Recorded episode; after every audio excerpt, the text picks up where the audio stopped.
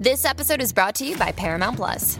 Get in, loser! Mean Girls is now streaming on Paramount Plus. Join Katie Heron as she meets the plastics in Tina Fey's new twist on the modern classic. Get ready for more of the rumors, backstabbing, and jokes you loved from the original movie with some fetch surprises. Rated PG 13.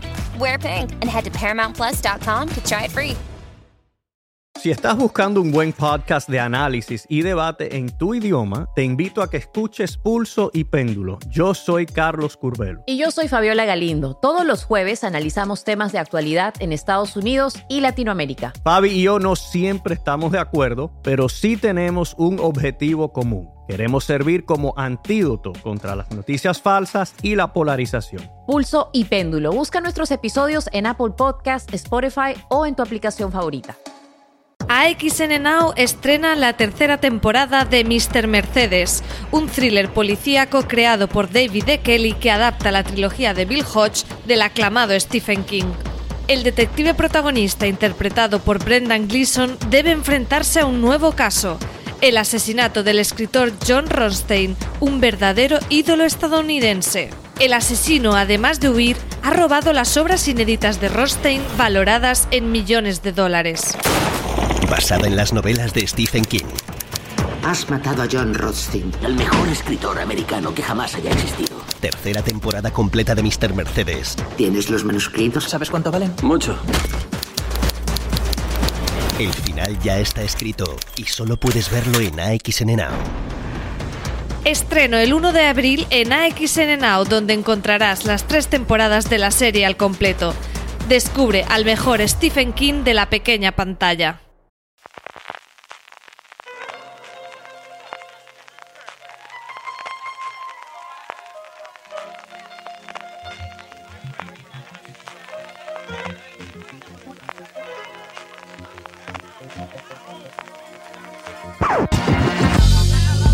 music.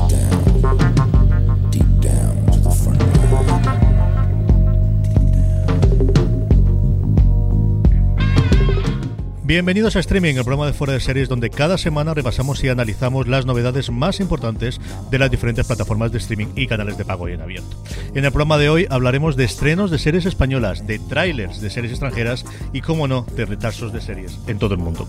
Además, como cada semana, repasaremos las series más vistas por los lectores y oyentes de fuera de series a través de nuestros Power Rankings, donde tenemos la semana más movida desde hace meses y terminaremos con las preguntas que nos envíen relacionadas con el mundo de las series de televisión. Yo soy CJ Navas y tengo conmigo a Francis, presidente Carrasco Arrabal. ¿Cómo estamos, Francis? Pues a tope con la política española, pero con la que nos trae TNT, con Vamos Juan, más que con el Real, que madre mía, cómo está todo el el panorama. Está el mundo, está el mundo, divertidísimo. ¿Cómo está el mundo? Dios te libre de momentos de torneo. Pero bueno, aquí hemos venido a pasarlo bien y a divertirnos. Pues nada, con mi maratón de, Vamos Juan en TNT, luego hablaremos de ella, ¿eh? que me, lo he pasado súper bien con, con, la serie. Ya la había visto antes, me lo habían pasado eh, anteriormente, la había visto completa, pero volví a ver algún episodio. El sexto es una maravilla, luego hablaremos de ella. He estado con Veneno, he estado sacándole partido a Disney Plus, que me estoy volviendo a ver todos los clásicos de animación. He empezado por Blancanieves, luego me he ido a Pinocho, Fantasía estoy haciendo cronológicamente, que era algo que siempre había querido hacer y que nunca había tenido demasiado tiempo. Y ahora con Disney Plus, mira, estoy esta cuarentena, estoy aprovechando para hacer esta tarea, que se va de lo seriéfilo, pero oye, sí que nos toca con Disney Plus se ha callado una que luego nos contará, porque claro, también por los gatitos grandotes. Madre mía, madre mía que Netflix, tengo nueva droga, tengo nueva droga. Esta, es como la, oda, no va a llegar. Ha llegado primero a Estados Unidos esta, esta vez. Los realities suelen salir allí, los, los fans. Yo recuerdo también con Mickey Namarderer que el fenómeno empezó por, también por allí con los realities y nos llegará.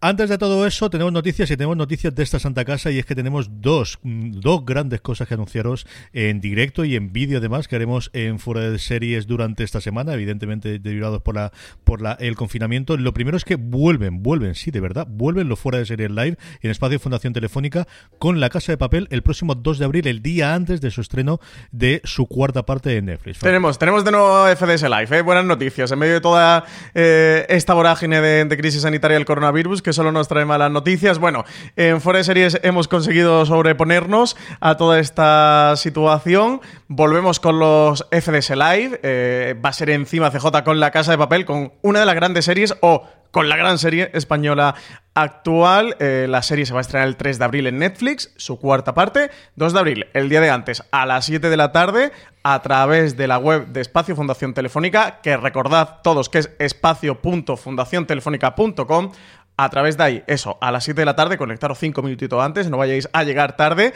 desde vuestro sofá, pues tendremos eh, streaming de eh, ese FDS Live, de ese evento en directo desde Fundación Telefónica Casero que nos hemos montado para poder salvar el evento.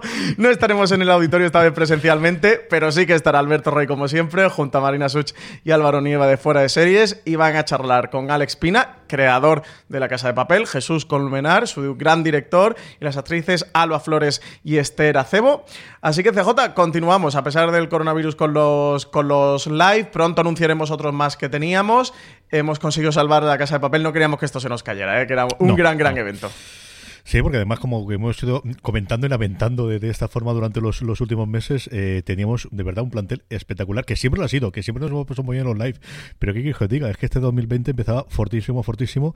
Se nos ha caído lo justo y intentaremos recuperarlo. Y, esta es una gran noticia que tendremos. Igual que es una grandísima noticia, ahora después hablaremos un poquito de veneno, que mm, debutamos los fuera de series en directo en nuestro canal de YouTube, en el canal de YouTube de fuera de series. Hicimos yo una prueba la semana pasada, Alberto Rey, eh, Francis Arrabal y y este que os habla. Y volvemos por todo lo grande, entrevistando, hablando con los más granados de, la ficción española y empezando con una tertulia que vas a tener con los Javis, Alberto Rey, en el canal de YouTube de Fuera de Series este próximo martes, Francis. FDS directo, eh, este martes ya, 31 de marzo, último día de marzo, venimos con, los, con este FDS directo que ya inauguramos, con ese piloto que hicimos, o que hizo Alberto junto a nosotros dos, pero ya primero ya de puesta de largo, con Talents, van a venir los Javis a hablar sobre Veneno, luego hablaremos también sobre Veneno, que tanto tú como yo hemos podido ver el primer episodio. La serie es espectacular, al menos en mi opinión. Luego debatiremos sobre ella. Y vienen a contarnos todo, todo lo que hay detrás de la serie, sobre sus secretos, sobre lo que nos depara, porque tendremos ese parón por tema de postproducción en, en el estreno del resto de sus episodios. En cualquier caso, en el canal de YouTube de Fuera de Series, que poniendo Fuera de Series lo encontráis, ahí crearemos también una alarma, un aviso que ya sabéis que le podéis dar a la campanita para cuando el martes a las cinco y media vaya comenzar os avise de que vais a tener ese FDS directo con los Javis y Alberto Rey. Y nada, pues que no se lo pierda nadie. CJ es, uno de, es uno de los estrenos del mes, sin duda. ¿eh? Sí, señor. Vamos a ir ya con los estrenos, hablando de los estrenos y de las noticias, de las distintas cosas que vamos a tener durante esta semana. Lo primero empezamos por Amazon Prime Video, un Amazon Prime Video que trae este 3 de abril eh, una serie antológica llamada Tales from the Loop. Del productor ejecutivo Matt Reeves y basada en las obras del artista sueco Simon Stallenhag, Tales from the Loop explora la ciudad y las personas que viven sobre The Loop, una máquina construida para desbloquear y explorar los misterios del universo, haciendo cosas que anteriormente estaban relegadas solos a la ciencia ficción. En esta misteriosa y fantástica ciudad se cuentan historias conmovedoras que muestran experiencias emocionales universales a la vez que recurren a la intriga de la narración del género. Dime el apellido otra vez de este, atrévete. Eh, Simon. Simon y sus amigos, madre mía.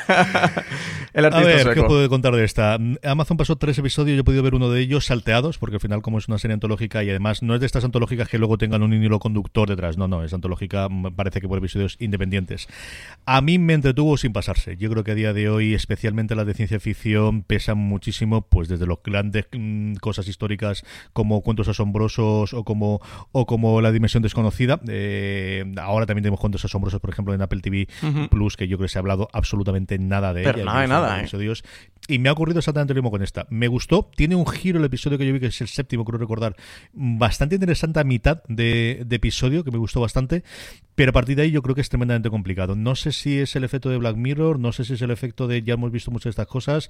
No sé lo que le falta a este, episodio. Yo creo que son tremendamente largos. Es largo que me está ocurriendo. Me ocurrió también con, con la nueva Cuentos Asombrosos en, en Apple TV Plus Creo que son cosas que están bien para pasar el rato, pero hemos visto tantas reinterpretaciones y tantas cosas diferentes, y especialmente del mundo de ciencia ficción, que ahora mismo tenemos Picard, o tenemos Devs, o tenemos cosas que creo que están contando, al menos de forma diferente o de, o de otra constructura. Es decir, a mí lo que ha ocurrido con Cuentos Asombrosos es esto en los 90 se podía haber hecho, que ni es bueno ni es malo. Yo ahora hablaré, ahora cuando vamos a hablar de TV Plus, otra serie que también me parece así, pero creo que tiene otro punto distinto.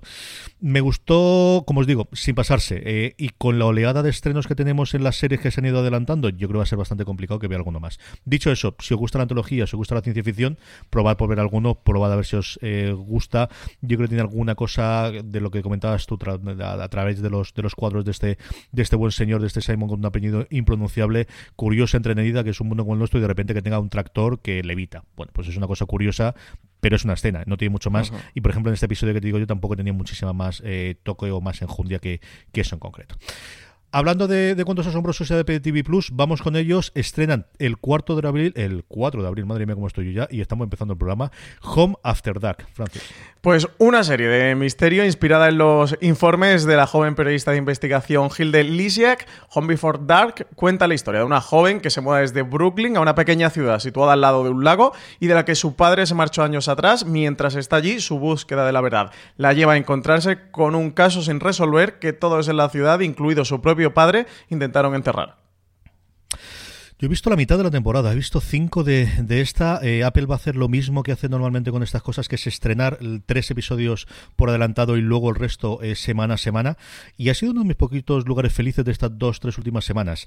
Es una serie no sabría decir, no sé qué tiene exactamente que me haya gustado. Yo creo que parte es el, el, tema de que es el padre con una medio crisis, medio depresión, medio cosa rara, porque él vuelve al pueblo, con la relación, porque tiene tres hijas y por al final todos son hijas, y, y uno al final se siente ciertamente identificado en alguna de las cosas que hace él o de la relación que tiene con las crías, aunque sean de edades distintas, una muy jovencita, otra mayor mm, preadolescente, por no decir adolescente en el, en el instituto, y luego está Hilde, que de alguna forma es más o menos la protagonista y que es lo más parecido. Mm, a Stranger Things de la primera temporada, chavales pequeños que quieren hacer un misterio y que quieren hacerlo. No tienen nada de sobrenatural, realmente lo que ocurre es, ocurrió algo, eh, el padre, al, mejor amigo del padre lo secuestraron y, eso le marcó para la vida siempre porque secuestraron delante suya.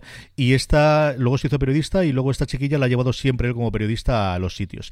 Es una serie que tendría todas las papeletas para mí para acabar odiando al personaje de la Hilde, porque es, pues eso, de típica mocosa, me tomen todo y todo demás. Y no sé si es la actriz, no sé si es el tono, no sé exactamente qué es, pero de verdad que me gustó bastante. Y luego la relación de pareja de ellos dos, que en otra serie yo creo más edulcorada podría ser, bueno, pero al final ella siempre se puede recoger los padres, siempre se puede volver. No, no, no. Los padres lo pasan chungo. Es decir, ellos estaban en Brooklyn, él se queda sin trabajo, se tiene que volver a la casa del padre de él, la relación, ellos se quieren mucho, pero él es un pieza cuando quiere también. Es decir, esa parte a mí me ha gustado, me ha entretenido. Creo también que de lo que he visto, hasta el tercer episodio me gustó mucho, el cuarto y el quinto, no es que me hayan desagradado, pero no me han acabado de matar. Creo que la acabaré de ver. Yo creo que se está buscando algo distinto. Tiene ese tufillo o ese, ese tono a serie antigua en ese sentido de construida, de Maine, no es la única serie que vamos a tener en, la costa este americana. Me ha gustado bastante más de lo que yo esperaba, sinceramente. Yo no era una por la que no he dado un duro. Eh, estaba en, el, en la plataforma de, de, screeners de Apple como de hace dos meses prácticamente y un día tonto digo, bueno, voy a ver a ver qué es lo que es esto de aquí y el primero de verdad que me enganchó. Así que una cosa curiosa, como os digo, especialmente yo creo que, que, aquellos que estén buscando algo diferente o algo acogedor y más de, la televisión de toda la vida, incluso para ver toda la familia, quitando alguna cosa, yo creo que es una serie que con críos a partir de 10, 12 años podéis ver perfectamente y que se sienta identificado en Hilde. Este Home Before Dark el nombre es complicado y todo eso de que tengas que estar encerrado en casa. Pues y no está en sueco, ¿eh? y eso que no está en sueco. pero vamos, está así. La otra cosa que tenemos de Apple TV Plus no es el estreno, que nos falta todavía un poquito, pero sí el tráiler de, yo creo, una de las grandes apuestas, al menos por los actores que tenemos que cabeza de reparto.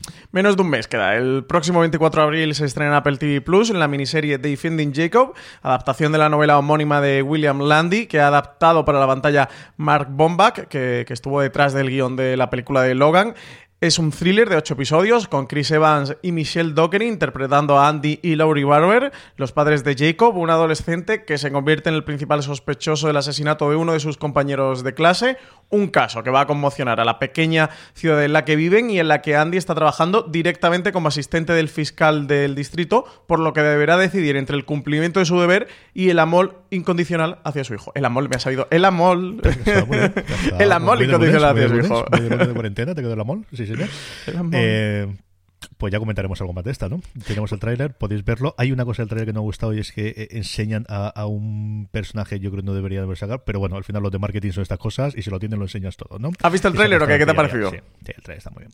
Es Tiene buena pinta, que, ¿eh? anunció a mi parece. Es una de las que estoy tentado leer el libro si no fuese porque sé que luego no lo voy a leer y entonces comprármelo para no leérmelo, pues al final es tontería. No, no como Maricho que vaya acumulando. El otro día en el Instagram Live, si lo pudiste ver, tenía una estantería más grande que la que tengo yo detrás solamente de cosas pendientes para leer este mes y digo, mía, no, no.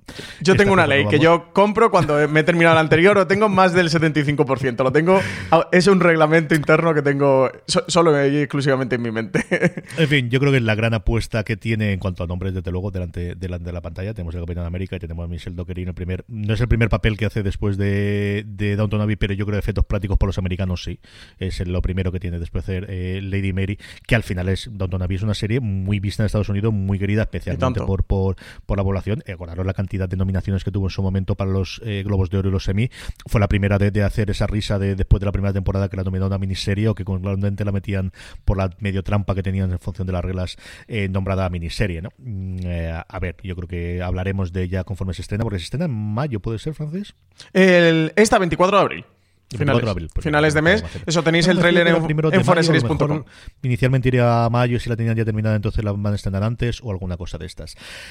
Más cosas, hablábamos antes de ella, A3 Player Premium, jamás lo diré bien, te juro, y mira que no es tan complicado, siempre me liaré y le quiero poner un plus al final y no hay forma.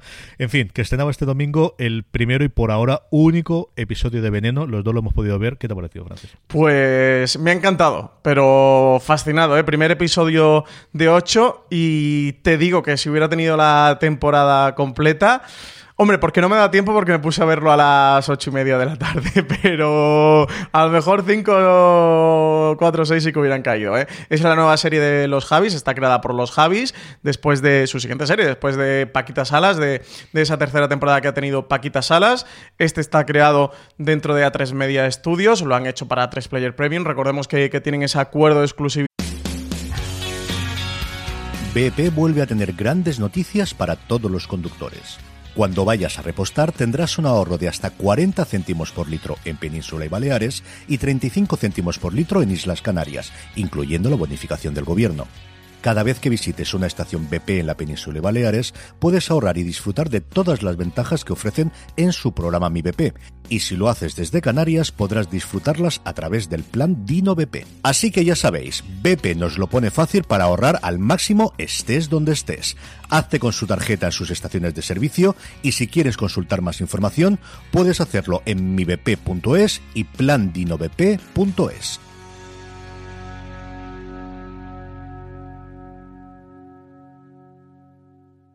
Si estás buscando un buen podcast de análisis y debate en tu idioma, te invito a que escuches Pulso y Péndulo. Yo soy Carlos Curbelo. Y yo soy Fabiola Galindo. Todos los jueves analizamos temas de actualidad en Estados Unidos y Latinoamérica. Fabi y yo no siempre estamos de acuerdo, pero sí tenemos un objetivo común. Queremos servir como antídoto contra las noticias falsas y la polarización. Pulso y Péndulo. Busca nuestros episodios en Apple Podcast, Spotify o en tu aplicación favorita firmado con los estudios de Antena 3. Eh, la serie adapta esa novela em, creada por Valeria Vargas, escrita por Valeria Vargas, una biografía sobre la veneno, y eso es lo que van a contar en, esta serie. Es una narración a tres tiempos. Vamos a ver, en el, sobre todo en el primer episodio hemos visto a la veneno cuando tenía unos veintitantos años y luego ya al final de su vida, después de su paso por la prisión de Valencia.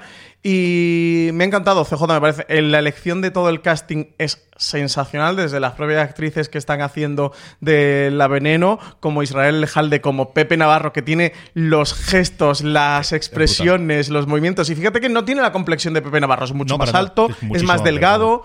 Claro que Pepe Navarro era más ancho, era más bajito, eh, pero clava Lola Dueñas, que también está eh, sensacional. El reparto de verdad me parece que lo clava el personaje de Paca la Piraña, no puedo ser más fan de Paca la Piraña, pero es que su, réplica en, joven es que está exactamente igual. La serie está muy bien manejada de tono, creo que es una serie muy original, que contándote la profundidad de los hechos y el dramatismo de los hechos, sí que en todo momento es bastante divertida, los diálogos son súper ágiles, tiene mucho ritmo, eso, buscan de nuevo ser divertidos, pero a la vez son sentimentales. De verdad, chapó para Veneno. Eh, hace tiempo que no veía un primer episodio que me gustara tanto, porque me, me quedé como una sensación muy completo viendo el primer episodio, ¿no? De, de saber perfectamente ante la serie que estaba, lo que me pretendían eh, contar, anticipa todo muy bien de por dónde va a ir la serie. Me ha encantado cómo refleja el mundo, cómo hasta cierto eh, punto actualizado el discurso, porque si bien eso, la parte central va a ser la vida de Veneno en los años 90, con el Mississippi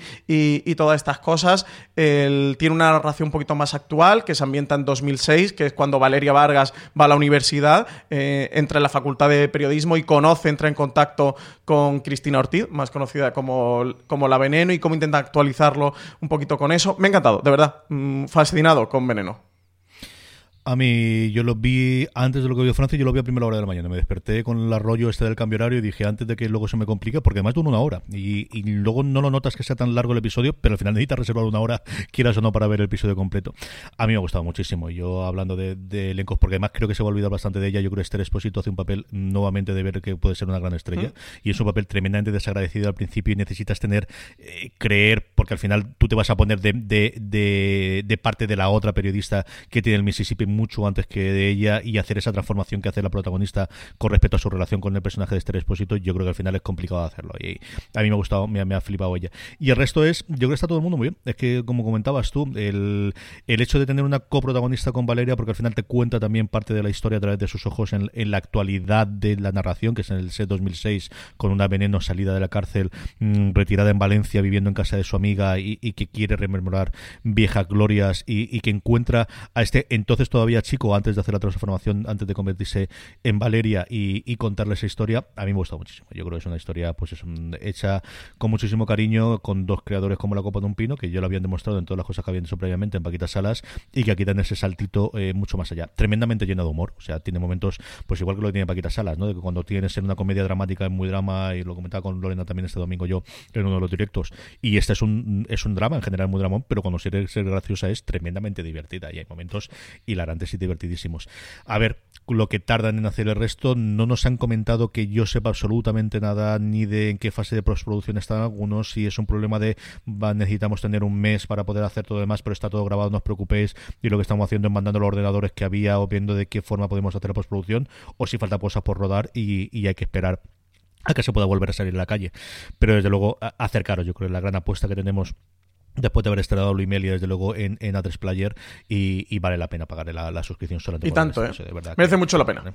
Ahora el problema es eso que solo tenemos el primero pero desde luego consolidación de los Javis como creadores a seguir la pista que esto ya lo sabíamos todo pero creo que ya con Veneno se van a, a, refrendar absolutamente y eso creo que va a estar entre las mejores series del año y fíjate que solo hemos visto el primer episodio pero es que es muy prometedor eh, con todo lo que te anticipan yo lo recomiendo el problema para el que no esté suscrito a 3 Player Premium es que solo tiene un episodio pero mira que aprovechen y, y se ven Luimelia de paso. No sé si otro Player Premium tiene una prueba gratuita de esta de una semana o alguna cosa así. Que una semana o un mes. De hecho, te juraría, de memoria te diría que un mes, ¿eh?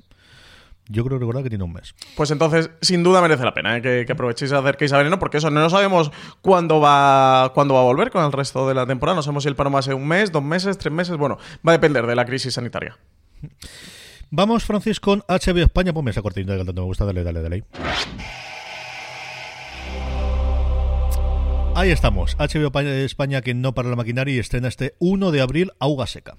Drama policial ambientado en el universo del tráfico de armas y sus conexiones con el mundo empresarial, en el que Teresa, la actriz portuguesa Victoria Guerra, se verá envuelta en una trama en la que nada es lo que parece. Por lo demás, tenemos regresos y retornos. El 3 de abril vuelve la tercera temporada de Siren, una serie de la que hablamos muy poco y que, mm, por lo que sabemos de los números, sobre todo de las posiciones que aparecen en la lista siempre de HBO, es de las más vistas de la plataforma. 4 de abril llega la tercera temporada de Future Mark, que acabo de descubrir que tiene tercera temporada. Yo vi la primera en una campaña entretenida y divertida, pero en fin, no, no, no, pensaba que iba a ir más allá de la segunda. Se final, yo creo que ellos tampoco, ¿eh? Tener alguna de esa gente bajo contrato, pues mira, hace que, que vayas haciendo. Y vas Aquí el cliffhanger ha sido bilateral. Y luego lo que va a ser, bueno, pues pues la, la noticia habitual de, de, toda la semana, luego comentaremos alguna más, de Undoing, eh, la serie con eh, Nicole Kidman, una de las grandes apuestas que tenía la eh, plataforma para este mayo. Retrasa su estrena, al menos en HBO España y en, en, HBO en general mundial, hasta el otoño, así que volveremos a hablar de ella conforme se acerque la fecha. De lo que sí podemos hablar es justo a la otra cara de la moneda y es adelanto de estrenos, y es que Killing Eve que estamos esperando su tercera temporada, lanza el tráiler y no solo el tráiler, sino que además va a adelantar su estreno. Pues sí, mientras otros estrenos se están posponiendo, otros lo están adelantando. Uno de esos casos ha sido el de Killing Eve, eh, que va a llegar su tercera temporada el 12 de abril, 15 días antes de la fecha prevista, llega un par de, semanitas a eh, AMC, AMC y BBC América. Nos falta la confirmación de HBO España de que también la vayan a adelantar. Yo entiendo que sí, pero de momento no han confirmado nada por nota de prensa. Tenéis el tráiler en foreseries.com, como siempre, para poder verlo. Pues tercera temporada de Killing Eve, yo creo que ya los que han visto se, pueden sospechar, eh, según cómo acaba la segunda temporada, por dónde va todo esto, así que no voy a decir nada por no entrar en spoilers. Si os interesa, si estáis viendo Killing Eve, si no la estáis viendo, deberíais verla porque una de las grandes series en emisión lo tenéis en foraseries.com. Sí, si no habéis visto la segunda temporada no veis el tráiler. O sea, al principio es, no. así es como nos quedamos justo en el último episodio y a partir de aquí tiramos. A mí me ha convencido. Yo no te digo que no fuese a ver la tercera después de cómo quedó la segunda, pero ahí estaba en el borde y en la línea y este me ha gustado. Nos quedamos ahí todos, ¿eh? creo que ahí nos quedamos todos y el tráiler creo que convence un poco. A ver, yo creo que al final los cambios de showrunner también suelen venir bien a las series. Yo creo que este tipo de cosas también pueden funcionar bastante bien y a ver qué ocurre, a ver qué ocurre con ella tengo curiosidad, de luego por, por ver y, y sabiendo que va a venir mucho antes, pues con más razón todavía. Eh, Movistar Plus, Francis. La primera que tenemos es buena noticia en esta política que está haciendo Movistar Plus de abrir contenidos eh, con la cuarentena y es que La Línea Invisible, su gran apuesta para este mes de abril, la producción de Mariano Barroso sobre el origen de ETA y su primer asesinato, va a ofrecer ya no solo entre los primeros eh, y se adelantó la fecha, sino una premier online abierta. Sí, La Línea Invisible también ha tenido un adelanto, en este caso de una semana y media. Iba, finalmente se va a estrenar el miércoles 8 de abril a las 10 de la noche, antes de ese jueves y, viernes santos. No se iba a estrenar la serie hasta el viernes siguiente. Iban a hacer CJ una premiere online para España, para que todo el mundo pueda ver en abierto su serie original. Lo va a hacer ese 8 de abril, ese día del estreno, a las 10 de la noche, en el canal de Movistar Plus en YouTube. Así que, filos, todos los que estuvierais interesados en La Línea Invisible, pero no tuvierais Movistar Plus, que sepáis que vais a poder eh, tener acceso a esta Premiere Online. Creo que ponen los dos primeros episodios de la serie. La serie se ambienta en el 7 de junio del 68, cuando el líder de ETA, Xavi Echevarrieta, cruzaba esa línea invisible eh, que da título a la serie al matar a la primera víctima mortal de la organización, el guardia civil gallego José Antonio Pardines. Pocas horas después, el propio Xavier era batido en un enfrentamiento con la Guardia Civil, convirtiéndose en el primero en matar y el primero en morir en la historia de ETA. Tras la muerte de su líder, los compañeros de Xavi deciden vengar su muerte asesinando a su principal perseguidor, el inspector Melitón Manzanas, que interpreta en la serie Antonio de la Torre, serie dirigida por Mariano Barroso, después del día de mañana, que fue un éxito en Movistar Plus, que vuelve a la plataforma ahora con esta, La Línea Invisible. Y de una cal y otra de arena, tal y como nos esperábamos. Yo creo que lo comentamos en el último programa también, cuando sabíamos la fecha de estreno, a mí me extrañaba muchísimo, siendo la serie que es y el ritmo de rodaje que lleva Scam España, y efectivamente, en la cuarta temporada que se ha visto necesariamente eh, retrasada eh, su estreno en Movistar. Pues sí, así ha sido. De hecho, lo, comentamos eso hace unos cuantos streaming. Sí, a ver qué iba a ocurrir con todo esto. Pues sí, Movistar Plus ya ha confirmado que aunque el estreno de la cuarta temporada de Scam España estaba, estaba previsto para. le quedan dos semanas para, el lanzamiento de los nuevos episodios, el 9 de abril. Debido a la situación actual, no podía continuarse el rodaje, por lo que Movistar Plus decidía eh, poner la fecha de, estreno hasta nuevo aviso. Como está todo al final, todo lo que, está a falta de rodaje, no os digo, pero también de, de postproducción, pues de momento están, están posponiendo sin EDIE, porque depende de cómo se desenvuelvan los hechos de, toda esta crisis sanitaria. El maratón que nos vamos a tener que pegar CJ en verano y en septiembre y en octubre y en noviembre para recuperar esta cantidad de estreno que se están posponiendo, madre mía, la, que nos va a caer encima de golpe. También, eh, ya no solo con rodaje, con, la postproducción le ha pasado a Patria, por ejemplo, a Veneno le ha pasado y también los Javis lo comentaban, el, eh, nos lo comentaban, que, que claro, al final, a día de hoy, como el digital te permite tener unos tamaños en 4K tan grandes de peso, claro, estar moviendo archivos hacia nubes y de bajada y de subida, claro, es muy complicado. De hecho, solo decían que hasta los sistemas informáticos que tenían que montar para poder procesar todo eso, una electricidad doméstica de una casa no lo aguantaba los equipos que había que, que, montar para procesar todo, todo esto. Así que no se puede teletrabajar con la postproducción, así que nada, eh, todo esto está parado, sí. Sí, se puede en algunos de los casos con cosas pequeñitas, gente que venía haciéndolo anteriormente. La, la gran movida es eh, acostumbrarte a la nueva realidad de que de repente pues eso, esos cinco ordenadores que decías tú, si te lo que llevar a casa, no es una cosa inmediata de vamos a hacer un Word y vamos a escribir. No, no, es que mover esa, esa cosa gráfica y de vídeo requiere equipos mucho más potentes de lo que normalmente tienes en casa, salvo que mm, tradicionalmente vinieses haciéndolo en casa. Entonces, sí, pues tira para adelante, pero de esas producciones no hay tantísimas que tengamos. Vamos con el gigante rojo, vamos con Netflix, Francis. Dos cositas aquí que hablar de la gran N. La primera de ellas, ya la como hemos comentado antes con nuestro live, y es que el 3 de abril llega la cuarta parte de La Casa de Papel. Y de esta no vamos a contar absolutamente nada, PJ, porque cualquier cosa que digamos vendrán a buscarnos a nuestra casa, que nos tienen localizados ahora plenamente todos los oyentes con esto del confinamiento. Bueno, cuarta parte de La Casa de Papel continúa exactamente donde se quedó la tercera parte, final de la tercera parte. Que te un poco. Dale, dale, dale. ¿Dónde se quedó? Fastidia la gente. Pues os vaya a Netflix y lo descubrís. os veis la tercera parte de la Casa de Papel, que está muy bien. Yo he podido ver el primer episodio de la cuarta, sé que no habían pasado screeners, pero solo me ha dado tiempo a ver el primero. Y exactamente continúa donde cortaba la tercera parte. Ya sabéis que van haciendo arcos completos de temporada cada dos partes. Y eso, mm, no voy a decir nada porque cualquier cosa que diga son spoilers y muchos spoilers, con muertes de personajes y con muchas cosas de por medio. Muertes, no muertes y absolutamente de todo. Así que nada, yo, por mi parte, decir después de ver el primero, pues, pues que sigue siendo La Casa de Papel. Es tan buena como es para todos los que nos gusta y todos los que somos fans de La Casa de Papel. Sigue siendo tan adictiva, tan thriller de acción, con sus atracos y con toda esa iconografía y mitología del universo creado por Alex Pina en La Casa de Papel, que a los que somos muy fans nos, nos encanta. Así que nada, que os acerquéis 3 de abril a La Casa de Papel y eso, el 2 de abril tenéis un día antes FDS Live a las 7 de la tarde en el canal de YouTube de, eh, de Espacio Fundación Telefónica, espacio.fundaciontelefónica.com. Y la otra cosa, lo comentábamos antes, yo ya había, llevaba leyendo el run run y oyendo el run run de los podcasts americanos desde hace una semanita, semanita y media, y es Tiger King, el rey de los tigres, una de estos true crimes que de vez en cuando nos sorprende en Netflix y que Francis ha caído en su carras. Qué chiste más malo, pero tenía que hacerlo. Llevo, esperando desde que he leído eh, He caído totalmente en su garra, CJ. Fantasía, ¿eh? Fantasía Tiger King. Eh, para los que últimamente habéis disfrutado el Palmar de Troya, últimamente habéis disfrutado Macmillions Ojo, poner el radar que vuestra nueva droga True Crime es Tiger King. Así he llegado yo a ella. Eh, sabes que me estoy aficionando a los True Crime sobremanera. Sobre todo, lo hablaba ayer con, con María. Me estoy aficionando sobre todo a los True Crime en los que los que no van sobre asesinato, homicidios o investigaciones policiales de, bueno, como era en su momento The Jinx, Making a Murderer o The Keepers o este tipo de cosas que son más truculentas y al final ha costado la vida a gente, sino esos True Crime que, a ver, a, ver los hilos, a lo mejor algún muerto por ahí por el camino hay, pero no, no es la trama principal y es más eh, gente muy loca que sí que hay crime de sobra porque arruinan la vida a muchísimas personas y hacen todo tipo de tropelías, pero sobre todo ese mundo eh, exótico, tarantiniano, coeniano del cine que mucho nos fascina y que estos true crime están retratando, que, están, iba a decir desgraciadamente o no, en la vida real, porque de luego no la están haciendo más divertida más entretenida en el confinamiento.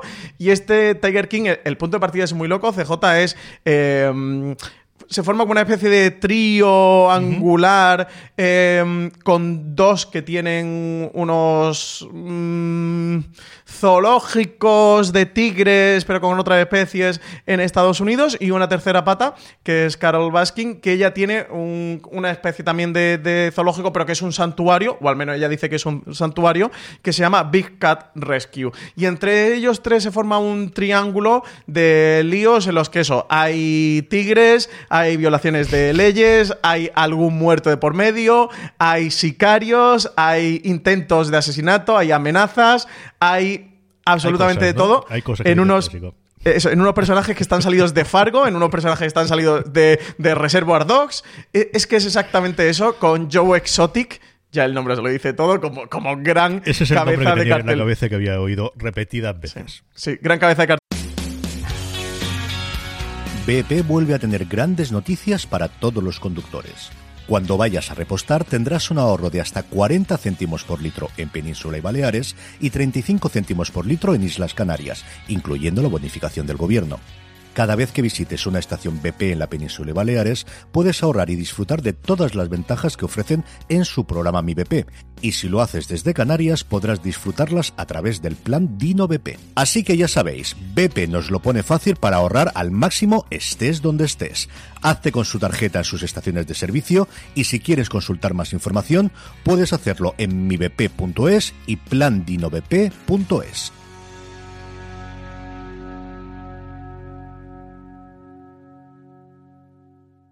Si estás buscando un buen podcast de análisis y debate en tu idioma, te invito a que escuches Pulso y Péndulo. Yo soy Carlos Curbelo. Y yo soy Fabiola Galindo. Todos los jueves analizamos temas de actualidad en Estados Unidos y Latinoamérica. Fabi y yo no siempre estamos de acuerdo, pero sí tenemos un objetivo común. Queremos servir como antídoto contra las noticias falsas y la polarización. Pulso y Péndulo. Busca nuestros episodios en Apple Podcast, Spotify o en tu aplicación favorita de todas las aventuras. Bueno, eh, estos personajes algunos han pasado por la cárcel, hay sospechas de asesinato sobre otros, eh, parece que hay tigres que se han comido personas, eh, muchas cosas muy locas. de verdad, acercaros, son siete episodios, yo ya he podido ver tres, la cosa va increciendo por lo que estoy viendo, y bueno, pues eso, creo que es muy disfrutable para todos los que se están enganchando a esto del género True Crime y eso. Y la parte más de homicidios que, o de asesinatos, que por ejemplo la parte True Crime que a mí me echa un poquito más para atrás, porque siempre es más y al final em, pasa como cuando hablábamos con lo del caso Alcácer, ¿no? De hasta qué punto te estás regodeando o adentrándote o morboseando con víctimas y tal. Aquí sí que hay víctimas, pero normalmente no son mortales, ¿no? En el caso eso del Palmar de Troya o, o, Macmillions o este Tiger King, eso sí, delitos no faltan. Esta gente el Código Penal se lo han repasado desde, desde el primer artículo hasta el último. El último bloque que nos queda por comentar son cadenas de cable, en el que volvemos a tener lo mismo, un poquito de cada cosa. Una de estrenos, otra de cancelaciones, o mejor dicho, de retrasos. La primera es que llega el 1 de abril a XN Now directamente la tercera temporada de Mr. Mercedes, Francis.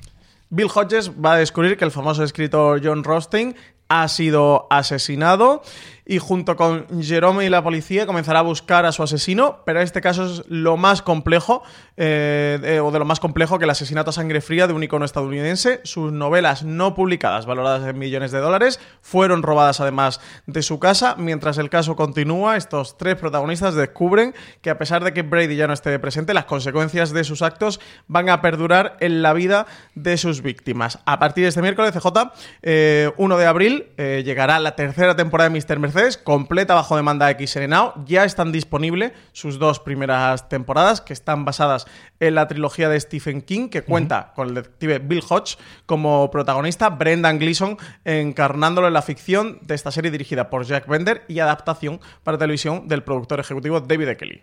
Y esta yo creo que dolió muchísimo y es que no vamos a tener final de The Walking Dead por el futuro eh, previsto porque no estaba acabado de montar, había que hacer muchísima por producción, lo que contábamos antes con Veneno, pues multiplicarlo por un montón más con el tema de los zombies y por ahora nos hemos quedado sin final de la décima temporada de The Walking Dead, Francis. Tiene que ser interesante ¿eh? la, postproducción de The Walking Dead y los FX. Eh, pues sí, no va a tener sus 16 episodios tradicionales como cada temporada de The Walking Dead, esta se va a quedar en 15, la serie también se ha visto afectada por las medidas impuestas en Estados Unidos para contener la expansión del coronavirus.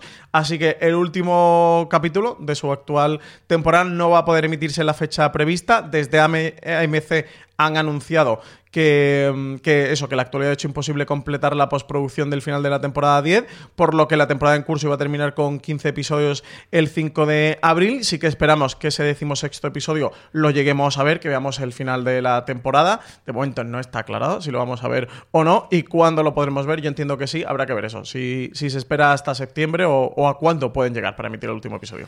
Y por último, este domingo en maratón, además doble, porque tuvieron uno y luego repitieron otra vez con el segundo maratón y ya a partir de hoy lunes eh, lo tenéis disponible en vídeo bajo demanda. Se estrenó esta secuela, esta continuación de Bota Juan llamada Vamos Juan en TNT. Francis, tú lo pudiste ver además antes de, ella. Grabaste un, eh, gran angular especial la semana pasada hablando con los directores y con el guionista, eh, con Diego San José, sobre la serie. Cuéntame un poquito de ella.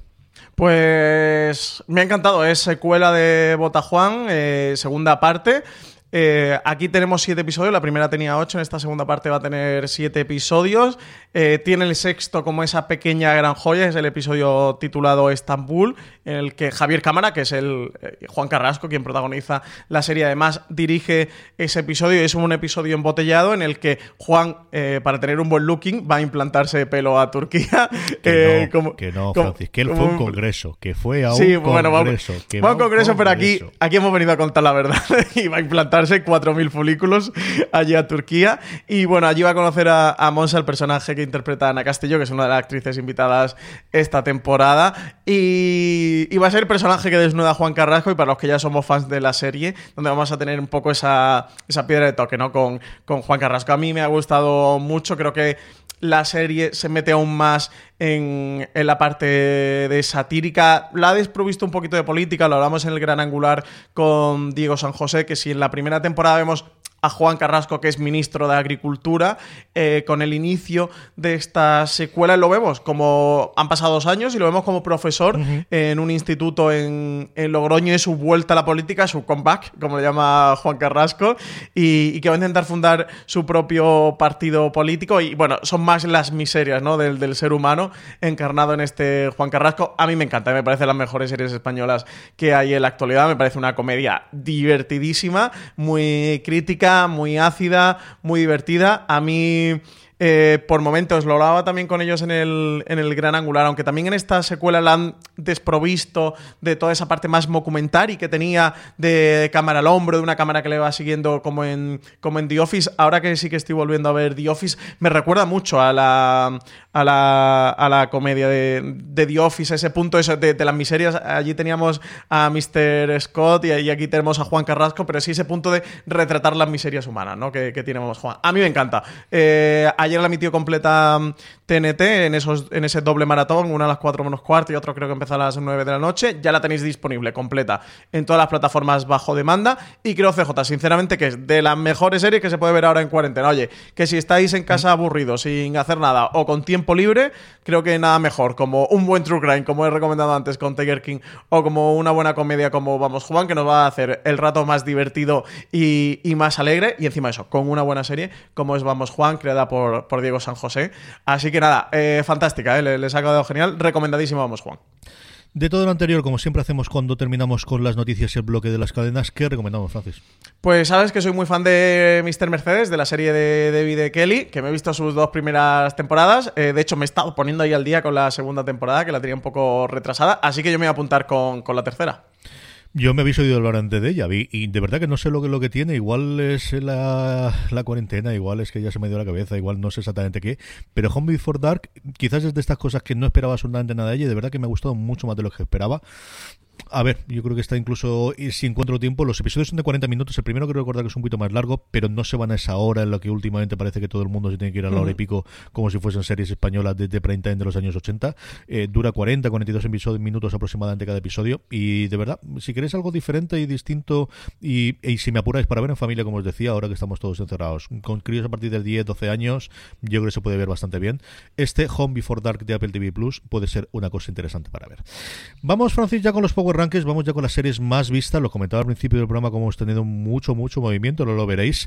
Eh, lo que no tenemos movimiento, lo que no tenemos en novedades es la última serie. Eso sí, cae nueve puestos. Yo creo que es la caída más grande que hemos visto. Yo no recuerdo de cabeza si alguna vez alguna serie que ha estado el primer puesto directamente se ha salido de, del top 10. Aquí ha estado a punto de hacerlo el visitante, tantas semanas en el primer puesto. Ya ha terminado su emisión de lo que creemos que es una miniserie, aunque ya sabéis que las miniseries ya no existen en televisión desde hace muchísimos años. En fin, el visitante en HBO España se deja nueve puestos, se queda agarrada al final de Power Rankings en el puesto número 10. Pero para los que se han quedado con mono de Stephen King, que se vayan a Mr. Mercedes. ¿eh? Que el visitante es muy del, estilo. De hecho, el primer... una de las, de las actrices, interpretada por otra actriz, eso uno de los personajes, aparece también en Mr. Mercedes. Claro. Y, la trilogía Bill Hodge fue la, fue la, o fue la primera novela policíaca, el primer thriller policíaco que escribió Stephen King. El del visitante es uno posterior. El visitante creo que la novela tiene dos años y medio, creo que no llega a tres. Así que es muy el estilo, el tono de la serie y tal. Así, eso, que si os ha gustado el visitante y os habéis quedado con mono, acercaros a Mr. Mercedes, que la tenéis tenéis pues casi que ya este miércoles completa en XN Now.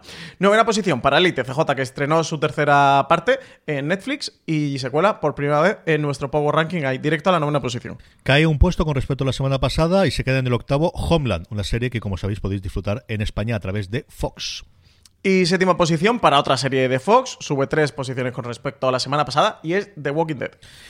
En la sexta, El Protector. El Protector, la serie de Netflix, sube tres puestos también con respecto a la semana pasada y se queda en el puesto número 6. Tengo curiosidad por esta serie porque se habla bastante. Tú y yo lo tenemos muy fuera del. Nada, de nada, de nada, totalmente del radar. radar, sí. Y, se ve bastante. En el grupo de Telegram también lo estaban comentando el otro día. Eh, quinta posición para Devs, CJ, que entra por primera vez en el Power Ranking, eh, la serie creada por Alex Garland, eh, que tú y yo somos bastante fans. Pues mira, aquí quinta posición, entra por primera vez en nuestro Power Ranking. Y es una de las series, de verdad, que, que lo que llevamos de, de año, de las que estoy viendo religiosamente semana a semana, porque estas nos pasaron, yo creo, los tres primeros en screen. No, no, miento, los dos primeros solamente.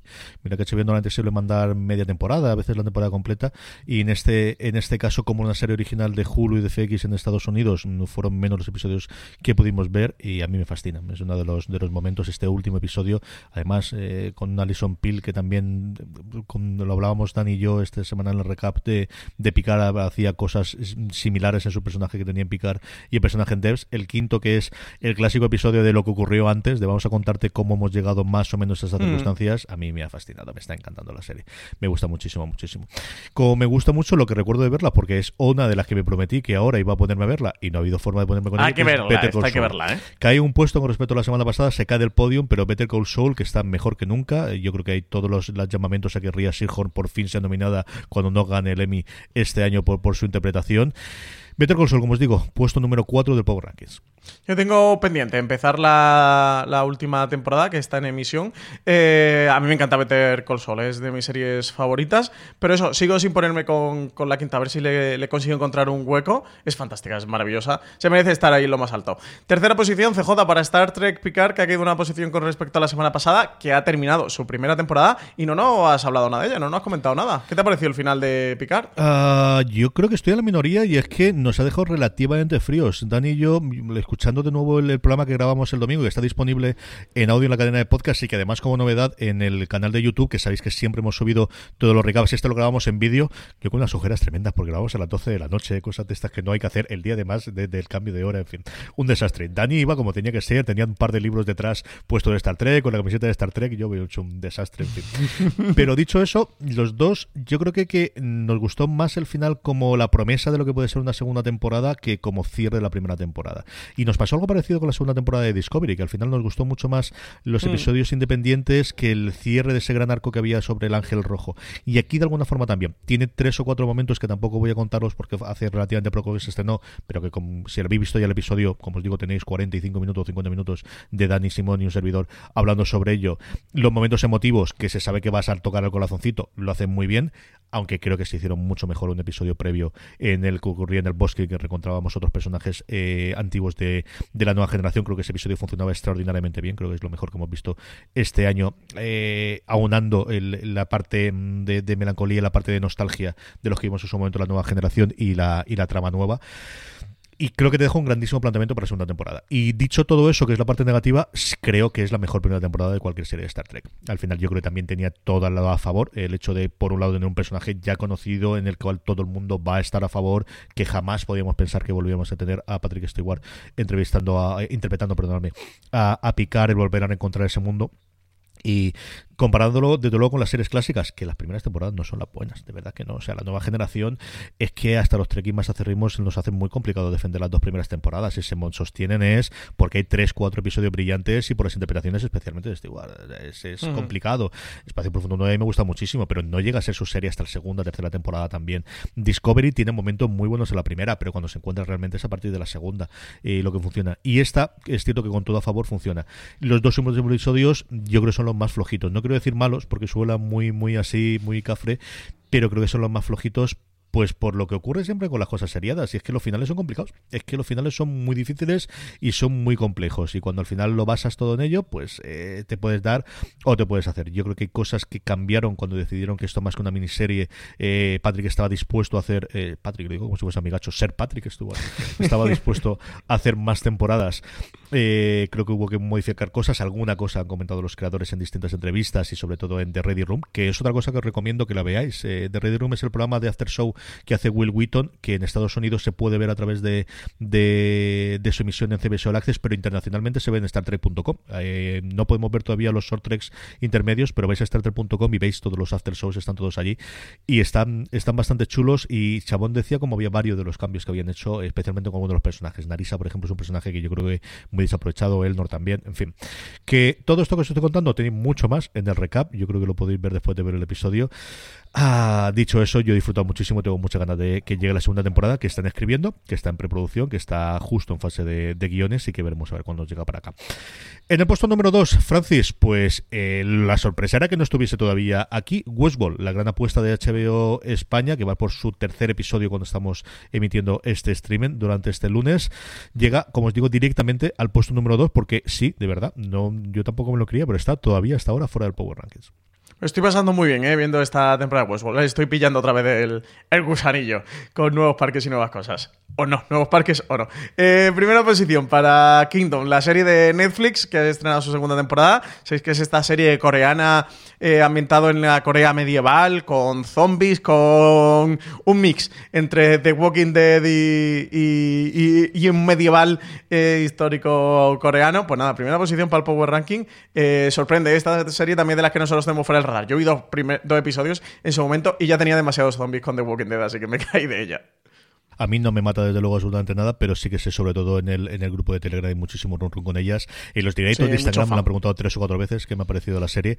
Yo tengo un problema con esto y es que Kingdom para mí es una serie rarísima que hizo en su momento a señor se me ha ido totalmente ahora el nombre de este de este hombre eh, de Stephen Fry, que él, era un abogado que se le moría el hermano y que volvió otra vez a Inglaterra, que de hecho lo recuperé no hace demasiado tiempo porque en Julio Americano está y cada vez que leo Kingdom digo, pero ¿quién va a ver esto? Si esto es una cosa rarísima, me gusta a mí y a tres son aún más y luego tengo que acordarme si estás buscando un buen podcast de análisis y debate en tu idioma, te invito a que escuches Pulso y Péndulo. Yo soy Carlos Curbelo. Y yo soy Fabiola Galindo. Todos los jueves analizamos temas de actualidad en Estados Unidos y Latinoamérica. Fabi y yo no siempre estamos de acuerdo, pero sí tenemos un objetivo común. Queremos servir como antídoto contra las noticias falsas y la polarización. Pulso y péndulo. Busca nuestros episodios en Apple Podcast, Spotify o en tu aplicación favorita que no, que realmente es esta serie que está en Netflix. Bueno, pues eso, pues el Kingdom de Netflix que está y que se encarama en el primer puesto de los Power Rankings.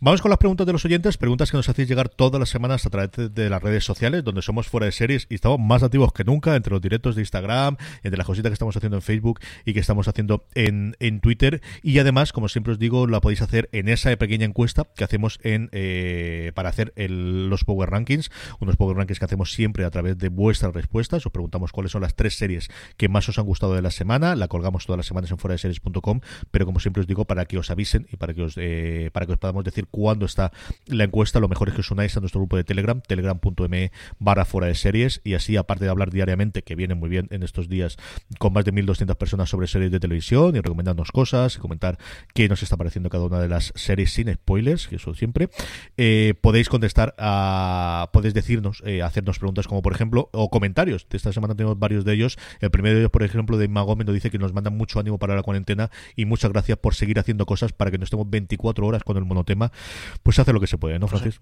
De eso se trata, ¿no? Porque sí, verdad que estamos ya eh, hastiados ya y, aburridos y como las noticias vamos ahí entre malas, no tan malas, bueno, venga un poquito... mucho de la hora ahora, así que sí. Claro, un rayo de luz, pero luego tempestades. Pues mira, un poquito de de series que, que nos hacen la vida mejor y más llevadera, al menos para nosotros los seriefilos.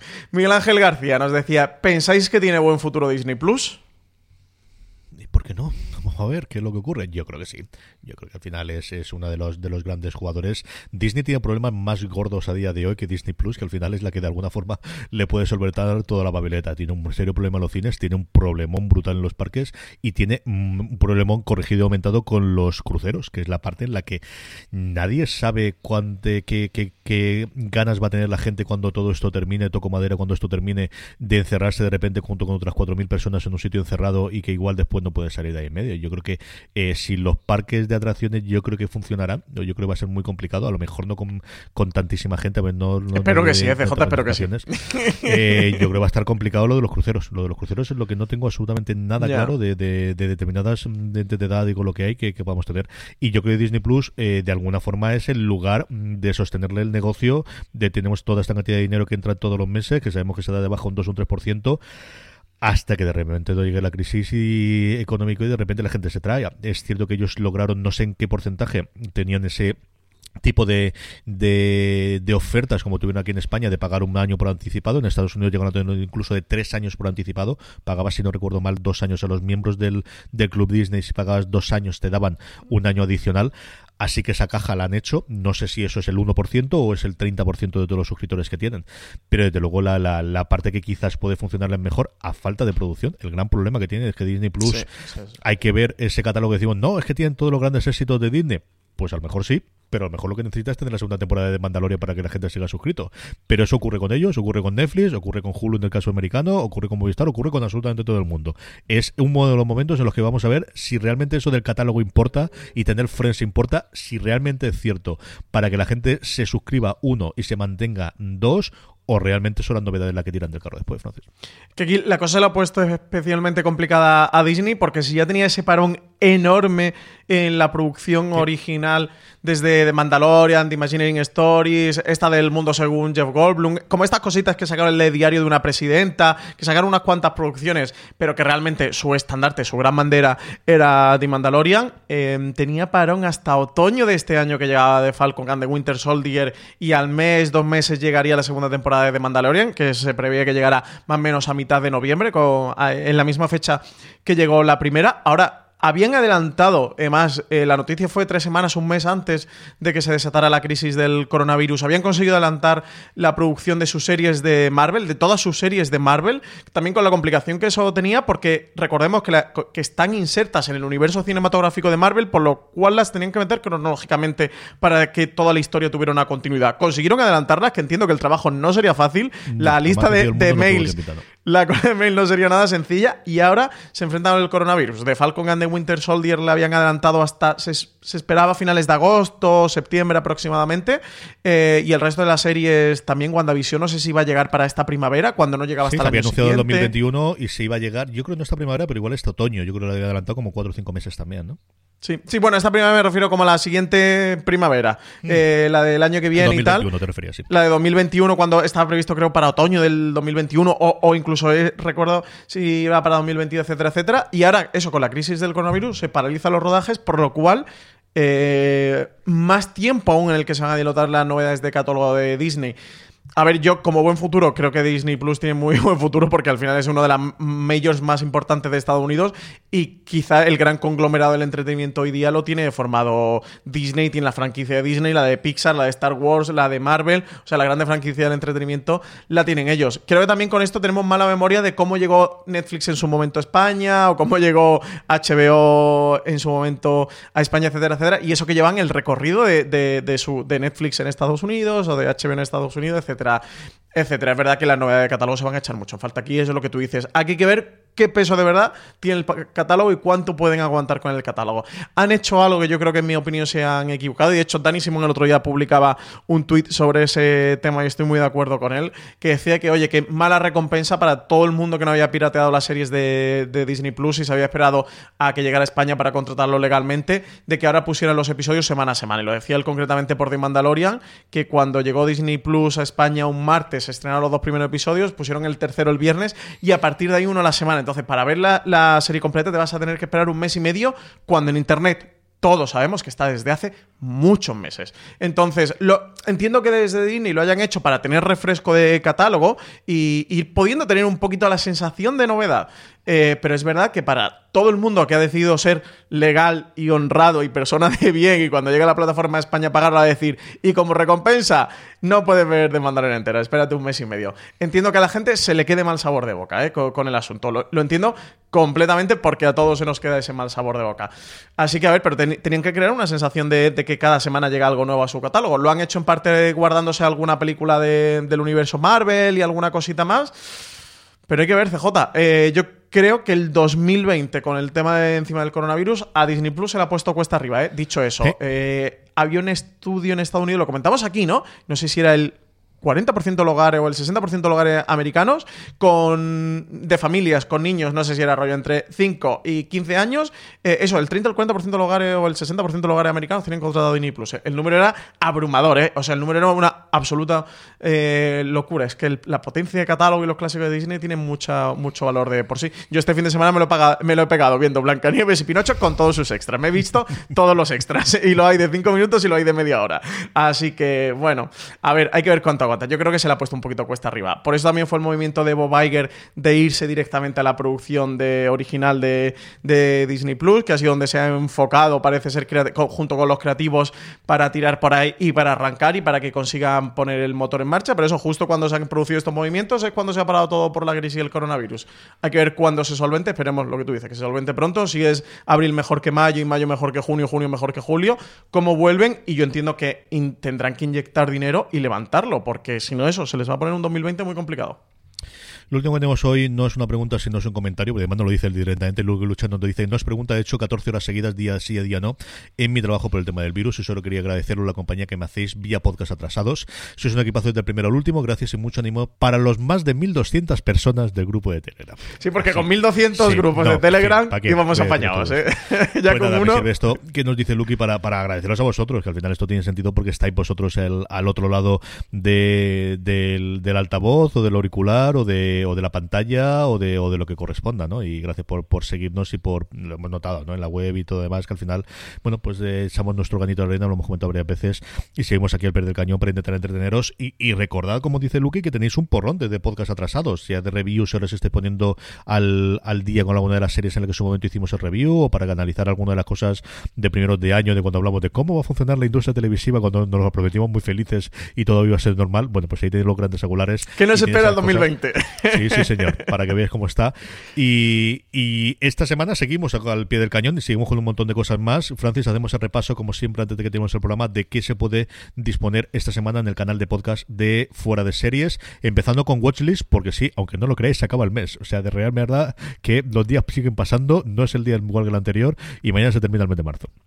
Pues sí, mañana martes tendremos Watchlist, último día del mes de marzo hablaremos eh, qué nos ha dejado marzo, o mejor dicho, Álvaro Nieva, Marina Such y Valentina Morillo hablarán de qué nos ha dejado el mes de marzo y qué esperamos eh, de abril. El del calendario de abril, eh, que lo teníamos lleno, no paran de caerse cosas y de moverse fichas, así que bueno, a ver qué es lo que pueden comentar y, qué es lo que se mantiene cuando lleguen los estrenos de, esa serie. Pero bueno, Watchlist, que ya sabéis que un, un nuevo formato, un nuevo programa de la cadena de podcast de Fuera de Series, con la redacción de Fuera de Series evaluando todo lo que ha ocurrido el mes anterior y todo lo que viene, no os lo perdáis. El miércoles vamos a tener un gran angular sobre Mr. Mercedes y el universo Stephen King. Vamos a aprovechar que cierra la trilogía televisiva de este thriller policíaco escrito por Stephen King para hablar de la serie y para hablar también de, ese universo que se ha creado Stephen King, de últimos estrenos, como ha sido El Visitante o Castle Rock, que pudimos ver su segunda temporada y que enfoca todo esto del universo Stephen King. Hablaremos también sobre qué es el universo Stephen King, temáticas, o temas recurrentes, lenguaje, etcétera, etcétera. Así que vamos a dedicar un gran angular al último estreno del gran autor de Maine. Luego tendremos jueves top de series apocalípticas, que quizá no es la mejor idea ver ahora, por cómo está el tema, pero que igual sí que te apetecen precisamente para desahogarnos. Es el más largo de cualquier programa que hemos hecho nunca y solo vengo dos veces porque me negué a decirlo más veces en el programa. Nos ha quedado bastante bajo, ¿eh? Yo tenía el de ah, vamos a repetir las mismas 14 de zombies todos. No, nos quedó una cosa bastante, bastante apañado entre Antonio Rivera, Richie Fintano y este que os habla, de ese nombre absolutamente impronunciable que hoy dejó solamente dos veces durante el programa. Sí, además, estábamos dudando a si hacerlo o no, pero visto que, que el gran pico de película vista en todas las plataformas ha sido la de contagio de Steven Soderbergh, así que hemos pensado que quizás sí que os apetecía hacer un tema como este de series. Y por último, el viernes tendremos un review de Evil, la serie creada por Michelle y por Robert King. Eh, esa serie fantástica que ha traído Sci-Fi. Eh, esta temporada, digo, fantástica en su doble sentido, porque habla sobre esto, si las posesiones demoníacas o no son reales, si el mal está en el ser humano o si es un ser venido de, de otra dimensión eh, y que lo uno cuela en todos nosotros. Y tenemos, como siempre, también muchísimas más cosas en, la web, eh, muchísimo artículo, muchísimo comentario, muchísimo análisis de la serie que se está estrenando. De ellas, como siempre, Francis, recomendamos tres, ¿no? Pues vamos a recomendar eh, las críticas y análisis y teorías que estamos haciendo de Westworld, al menos dos temas semanales que estamos haciendo de seguimiento de la serie. Por un lado, la crítica de Álvaro Nieve, episodio a episodio, y luego otro artículo de análisis y teorías de cada uno de los episodios por María Santonja. Así que todo lo que estéis viendo Westworld, mm, iros, mandaros a foreseries.com para que veáis todo y sigáis todos estos temas con todos los puntitos que nos va dejando la serie. Luego, columna de Alberto Rey con motivo de la llegada al catálogo de filming de Haldan Catchfire. Haldan Catchfire no va de máquinas, se titula la, la columna y como Alberto habla de que es una de sus series favoritas. Y por último, entrevista de Álvaro Nieva, Alex Pina, con motivo del estreno de la nueva parte de La Casa de Papel.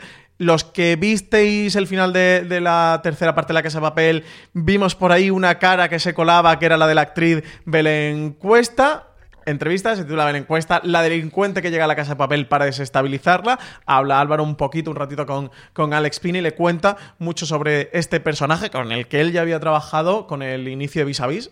Estuvo en el primer episodio de Vis a Vis cuando no era conocida, no era tan conocida como a día de hoy, después de su paso por Paquita Salas como Magui y de haber ganado el Goya por la trinchera infinita. Hasta que llegado streaming, recuerda que tenéis más contenido en formato podcast en la cadena, disponible en iVoox, Spotify, Apple Podcast y cualquier otro reproductor de podcast que busquéis, dejando me gustas y comentarios en iVoox y en Apple Podcast y pasaros por fuera de series.com. Este programa, como siempre, de todos los lunes y que estamos grabando en vídeo. Francis, no sé si esto verá la luz. Hoy sí que somos youtubers, ¿eh? Pero, Hoy sí que eh, nos hemos metido youtubers. Hice, hice, yo el fin de semana el experimento con, con Dani y yo creo que si no se ha grabado mal, que no debería, no tendría por qué grabarse mal, lo tendréis disponible si que nos queréis ver la cara o si nos queréis ver de fondo o sobre todo para recomendar a, otra gente, ¿no? Que al final siempre es más complicado tener la parte de, podcast. Creo que con Spotify eso se ha, se ha, simplificado bastante. Pero si queréis decirle, mira, puedes escuchar aquí, tienes las noticias de fondo y la tienes en tu canal de YouTube y te puedes suscribir, ahí le podéis hacer. Y demás, eh, os sirve ya para todas las cosas que hacemos en YouTube durante esta semana, que venimos fuertes, como decíamos, el directo con los Javis mañana martes y SFDS Live el justo antes del el día antes del estreno, 2 de abril, antes del estreno de La Casa de Papel. Don Francisco Arrabal, un abrazo muy fuerte hasta que te lo pueda dar en persona, que esto no puede ser. Pues sí, pues sí, pues sí. Cuídate mucho por ahí, ¿eh? Y oyentes, cuidaros mucho, no salgáis a la calle, sed prudentes, sed buenos ciudadanos, sed solidarios. Tened cuidado, mucho cuidado. A todos vosotros, quiere audiencia, pues un abrazo virtuales hasta que podamos darlos en, en algún evento que nos veamos dentro de pronto. Y como siempre os digo, con más razón que nunca, recordad, tened muchísimo cuidado.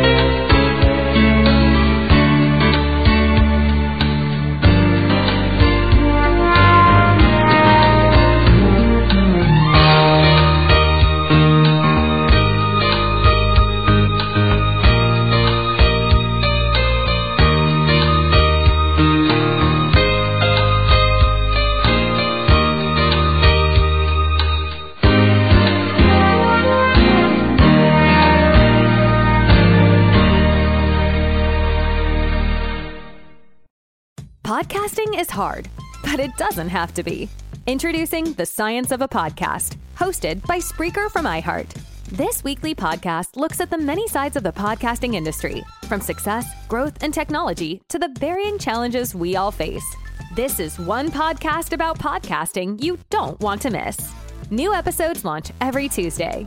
Listen to The Science of a Podcast on the iHeartRadio app, Apple Podcasts, or wherever you get your podcasts.